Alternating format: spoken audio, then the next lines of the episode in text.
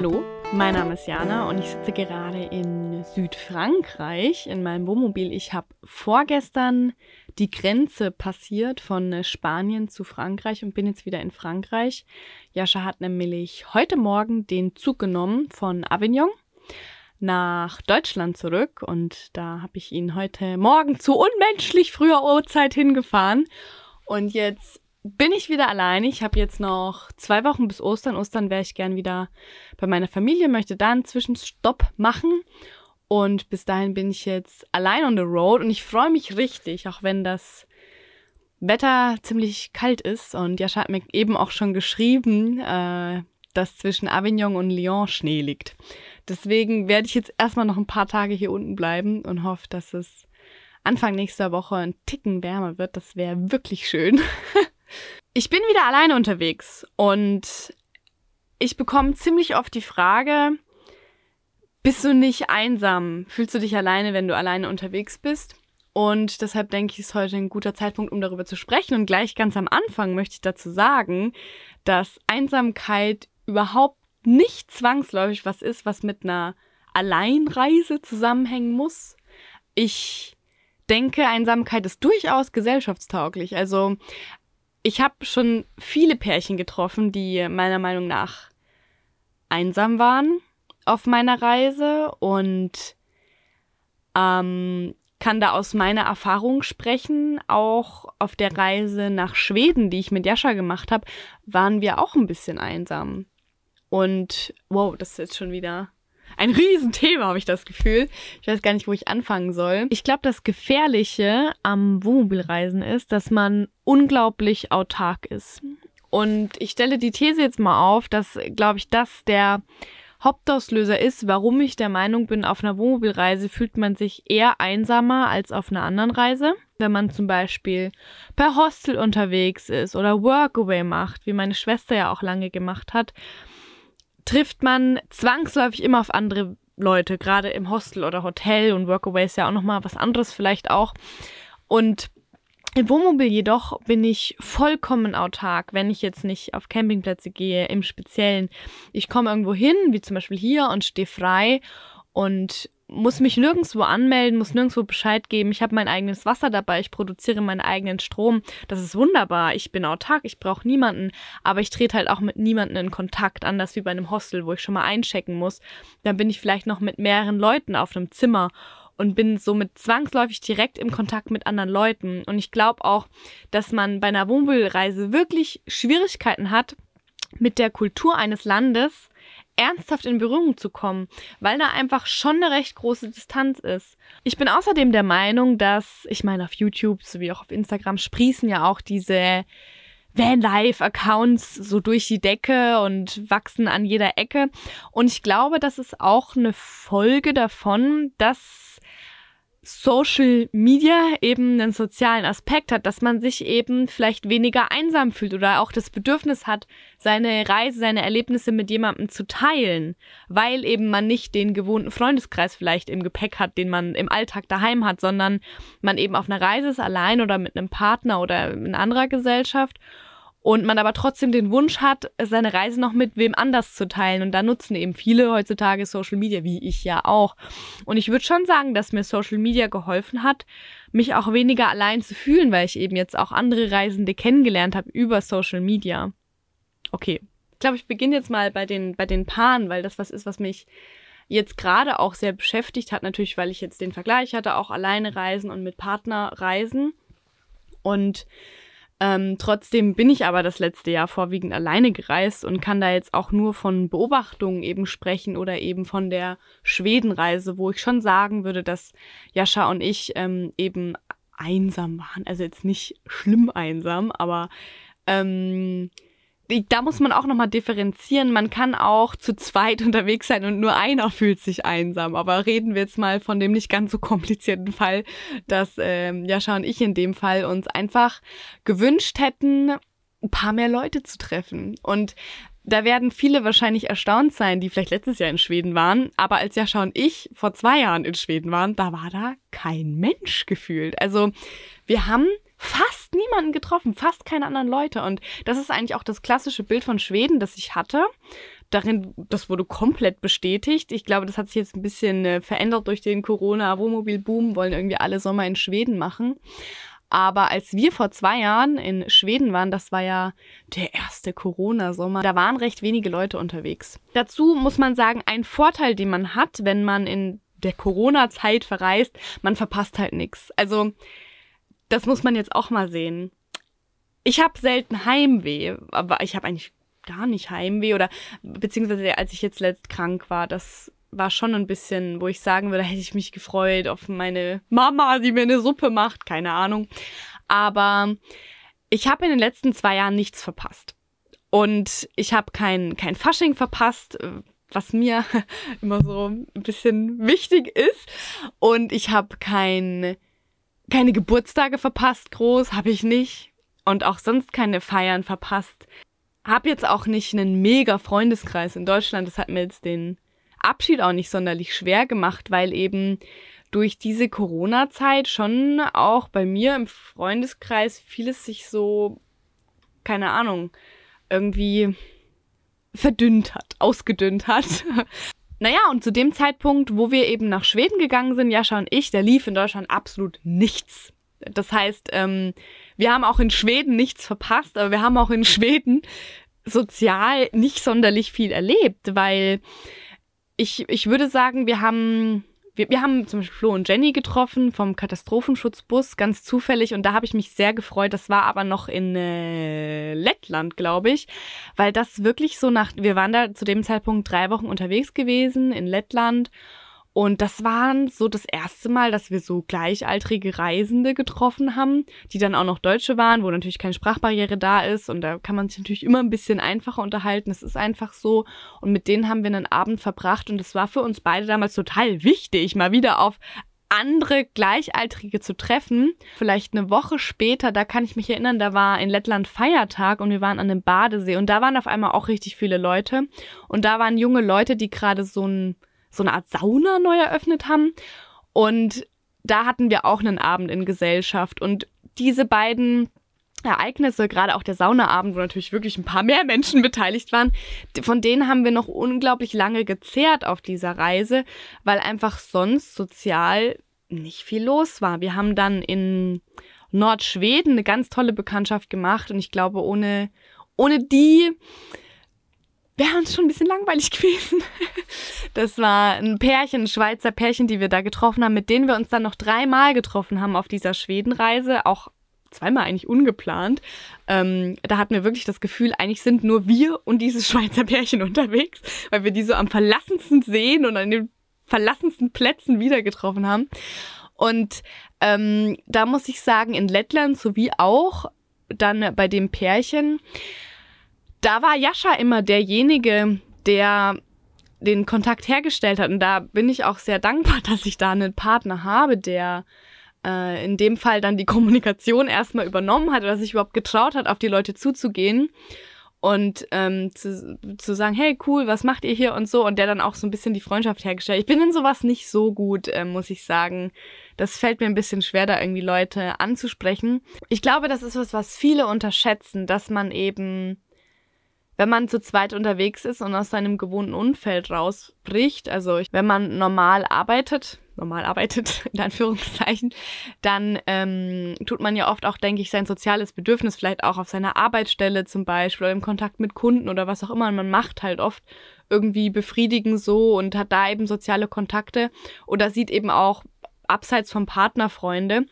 Und ab dem Moment, wo man aber zu zweit auf einer Reise ist, ist man ja, ist der Partner einem selbst immer der Nächste. Du hast eigentlich als sozialen Gegenpart immer nur deinen Partner. Ich habe eben jetzt auf meiner Reise, auch als ich allein unterwegs war, Pärchen getroffen, wo ich das Gefühl hatte, boah, die, die lechzen wirklich nach sozialen Kontakt. Die sind so ein eingeschworenes Team eigentlich. Und du merkst, die harmonieren gut. Aber irgendwas fehlt denen total. Die sind richtig durstig nach so einer Kommunikation oder so. Und ich glaube, der Unterschied halt zum Alleinreisen ist, wenn ich allein unterwegs bin, dann bin ich immer wieder aktiver dabei, Leute anzusprechen und muss mich da auch überwinden, weil ich halt merke, ey, ich habe gerade ein krasses soziales Bedürfnis, ich muss jetzt mit irgendwem reden. Dann ähm, spreche ich jemanden an.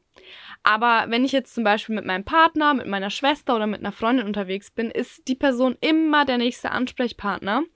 Und manchmal merkt man das gar nicht, dass man vielleicht auch mal gerne mit jemand anderem reden möchte. Oder ich kann das Gefühl sehr schwer beschreiben. Und ich glaube einfach, dass man das dann oft nicht richtig deuten kann, weil man denkt, okay, ich bin doch mit jemandem unterwegs, aber was fehlt mir denn gerade? Und vielleicht ist es dann auch mal ähm, eine Erfahrung, ohne den Partner zu machen. Ich merke das, habe das gemerkt, zum Beispiel mit meiner Schwester ähm, in Valencia, weil wir waren lange zusammen in Valencia und sie hat dann auch mal alleine einen Ausflug in den Bastelladen gemacht und kam dann zurück und hat mir ihren Einkauf präsentiert und das war toll oder was sie sonst noch erlebt hat, sowie auch äh, Jascha nimmt sich dann sein Fahrrad, macht mal eine lange Radtour und kommt zurück und man kann sich mal wieder was Neues erzählen so. Und ich glaube, das ist eben die Kunst, das so ein bisschen auszubalancieren. Manchmal hilft das auch, wenn man sich einfach, gerade ich mit meinem bunten Wohnmobil alleine als Frau, stelle ich mich an die Promenade in Spanien von irgendeiner Stadt und kann mich im Prinzip vor mein Wohnmobil setzen und bin direkt mitten im Leben und werde dann auch mal angesprochen von anderen Deutschen. In Spanien sind gefühlt ja nur Deutsche unterwegs und die sagen, oh, sind vorwiegend alte Omis, die mich dann ansprechen. Oh, so eine junge Frau allein unterwegs. Und so kann man total einfach seinen Akku auffüllen. Äh, so wie aber auch das Gegenteil manchmal passieren kann. Jetzt gerade bin ich hier, ja, in Avignon auf, auf dem Dorf und umgeben von Olivenbäumen und Natur und das ist gerade auch ein Ort, an dem ich mich überhaupt nicht einsam fühle, weil es total viel in der Natur zu entdecken gibt. Aber ich glaube, da muss man halt gucken, was man gerade braucht, ne? Und jetzt, jetzt kommen wir nochmal zu dem, ja, dass man wirklich alleine unterwegs ist und sich einsam fühlt.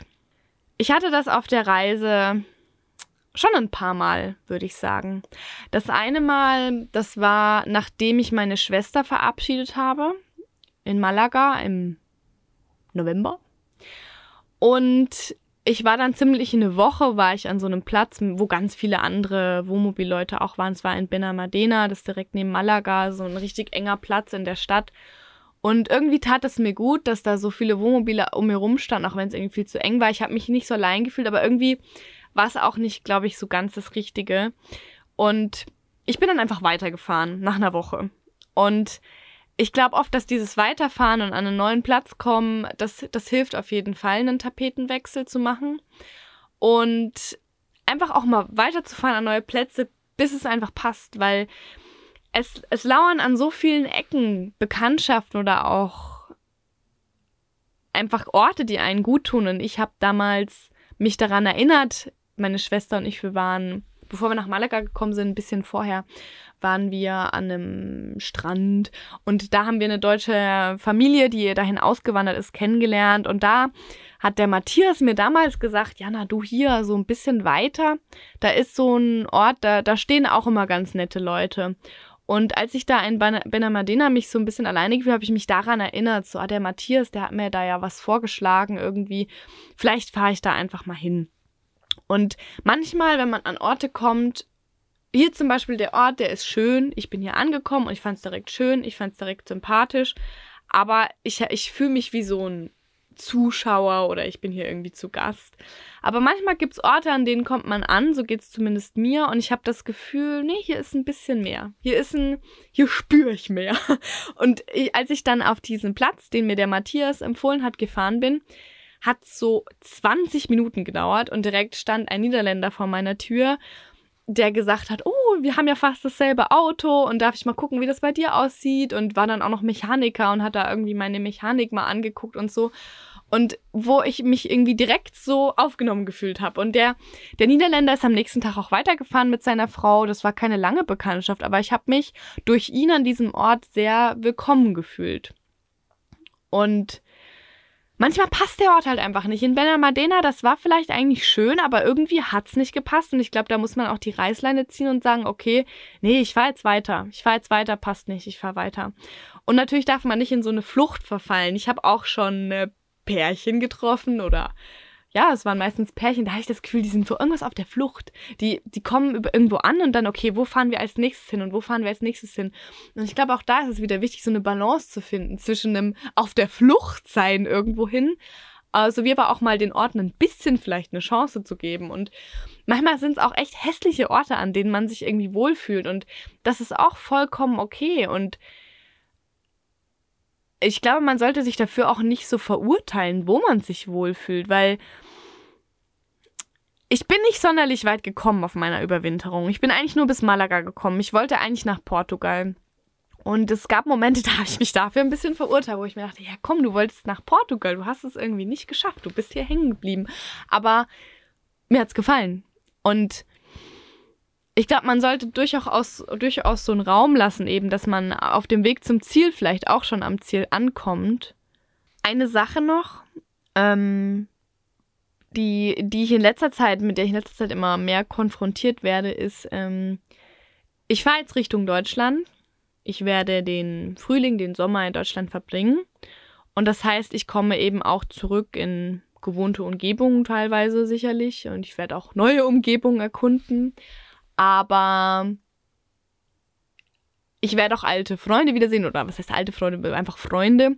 Und da muss ich mir einfach eingestehen, dass ich nicht sonderlich gut darin bin, meine Freundschaften zu pflegen daheim. Und ich merke das auch, wenn ich mich allein fühle und dann mit meiner Schwester telefoniere, dann geht es mir direkt oft besser. Und es ist aber dann nicht so, dass ich meine Schwester angerufen habe, sondern meine Schwester ruft eigentlich meistens mich an. Ähm, sie ist meistens diejenige, die da die Initiative ergreift und es tut mir auch manchmal leid, weil ich merke, okay, würde sie mich jetzt nicht anrufen, würden wir gar nicht telefonieren. Dabei tut mir es auch voll gut. Und ich glaube, das ist was, da muss ich mich auch ein bisschen dran erinnern oder auch meine, meine Großeltern anzurufen, das irgendwie schon auch zu pflegen, gerade die Familie. Und dann gehen wir mal noch einen Schritt weiter zu den Freunden. Und es ist einfach so, dass Corona da einiges verändert hat und ich bin jetzt auch mit meinem Studium fast fertig und wenn ich in meine Studienstadt zurückkomme, dann bin ich da kein Student mehr. Ich bin ich bin da eigentlich nicht mehr gewesen die letzten zwei Jahre, wenn ich mir das so überlege. Gut, äh, letzten Winter noch, aber irgendwie komme ich an einen Ort zurück, den ich so in Erinnerung habe, aber der hat sich ja verändert und die Leute haben sich verändert und die Leute haben bestimmt auch neue Freunde gefunden oder andere Freunde oder eine andere Lebensrealität und wie passe ich da vielleicht noch rein? Und ja, ich glaube, das wird auf jeden Fall eine spannende Zeit für mich, diesen Frühjahr und Sommer. Und ich freue mich sehr drauf. Und ich freue mich auch schon wieder ein bisschen mehr einen Alltag zu haben, weil der Mensch oder ich sehen mich natürlich ein bisschen nach Struktur, wurde mir ja so beigebracht, wahrscheinlich auch von klein an und durch die Gesellschaft. Und das ist auch okay so.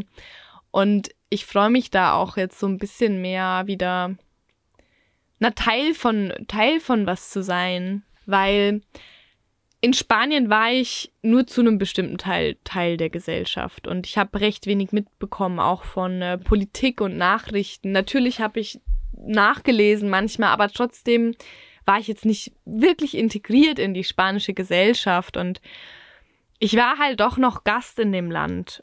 Ich muss sagen, dass ich mich in Spanien ja wirklich sehr wohl gefühlt habe. Das die, die anderen Länder, die ich bisher besucht hatte mit dem Wohnmobil, das Baltikum und Schweden und Finnland und auch Frankreich, da fühle ich mich immer zu Gast. Aber in Spanien würde ich mich schon sagen, dass ich mich sehr zu Hause gefühlt habe. Aber trotzdem ist da eben noch so ein, so ein Rest da, dass ich, dass es nicht mein Land ist, einfach. Ähm, ich kann nicht gut genug Spanisch, um da irgendwie dazuzugehören. Und das merkt man natürlich schon und deswegen ist dieses nach Deutschland fahren, dieses nach Hause kommen, das erfüllt mich schon auch ein bisschen mit Freude, wenn, wenn ich auch ein bisschen traurig bin. ich glaube, an der Stelle würde ich das Ganze jetzt mal beenden. Das war irgendwie recht komplex. Ich hoffe, ich habe so ein bisschen auch den Punkt getroffen und bin nicht nur so extrem außenrum geschlittert. Ich denke, Einsamkeit gehört zum Reisen dazu und es ist was, an dem man total wachsen kann, weil man sich selber besser kennenlernt und auch merkt, okay, Wann entsteht denn bei mir Einsamkeit und was kann ich dagegen tun? Okay, ich mache jetzt die Heizung wieder an. Es ist total kalt, aber ich habe sie ausgemacht für den Podcast, weil die immer so Geräusche macht. Und hoffe, es wird ein bisschen wärmer. Es wird mich wirklich freuen. Danke, dass du zugehört hast und bis zum nächsten Mal.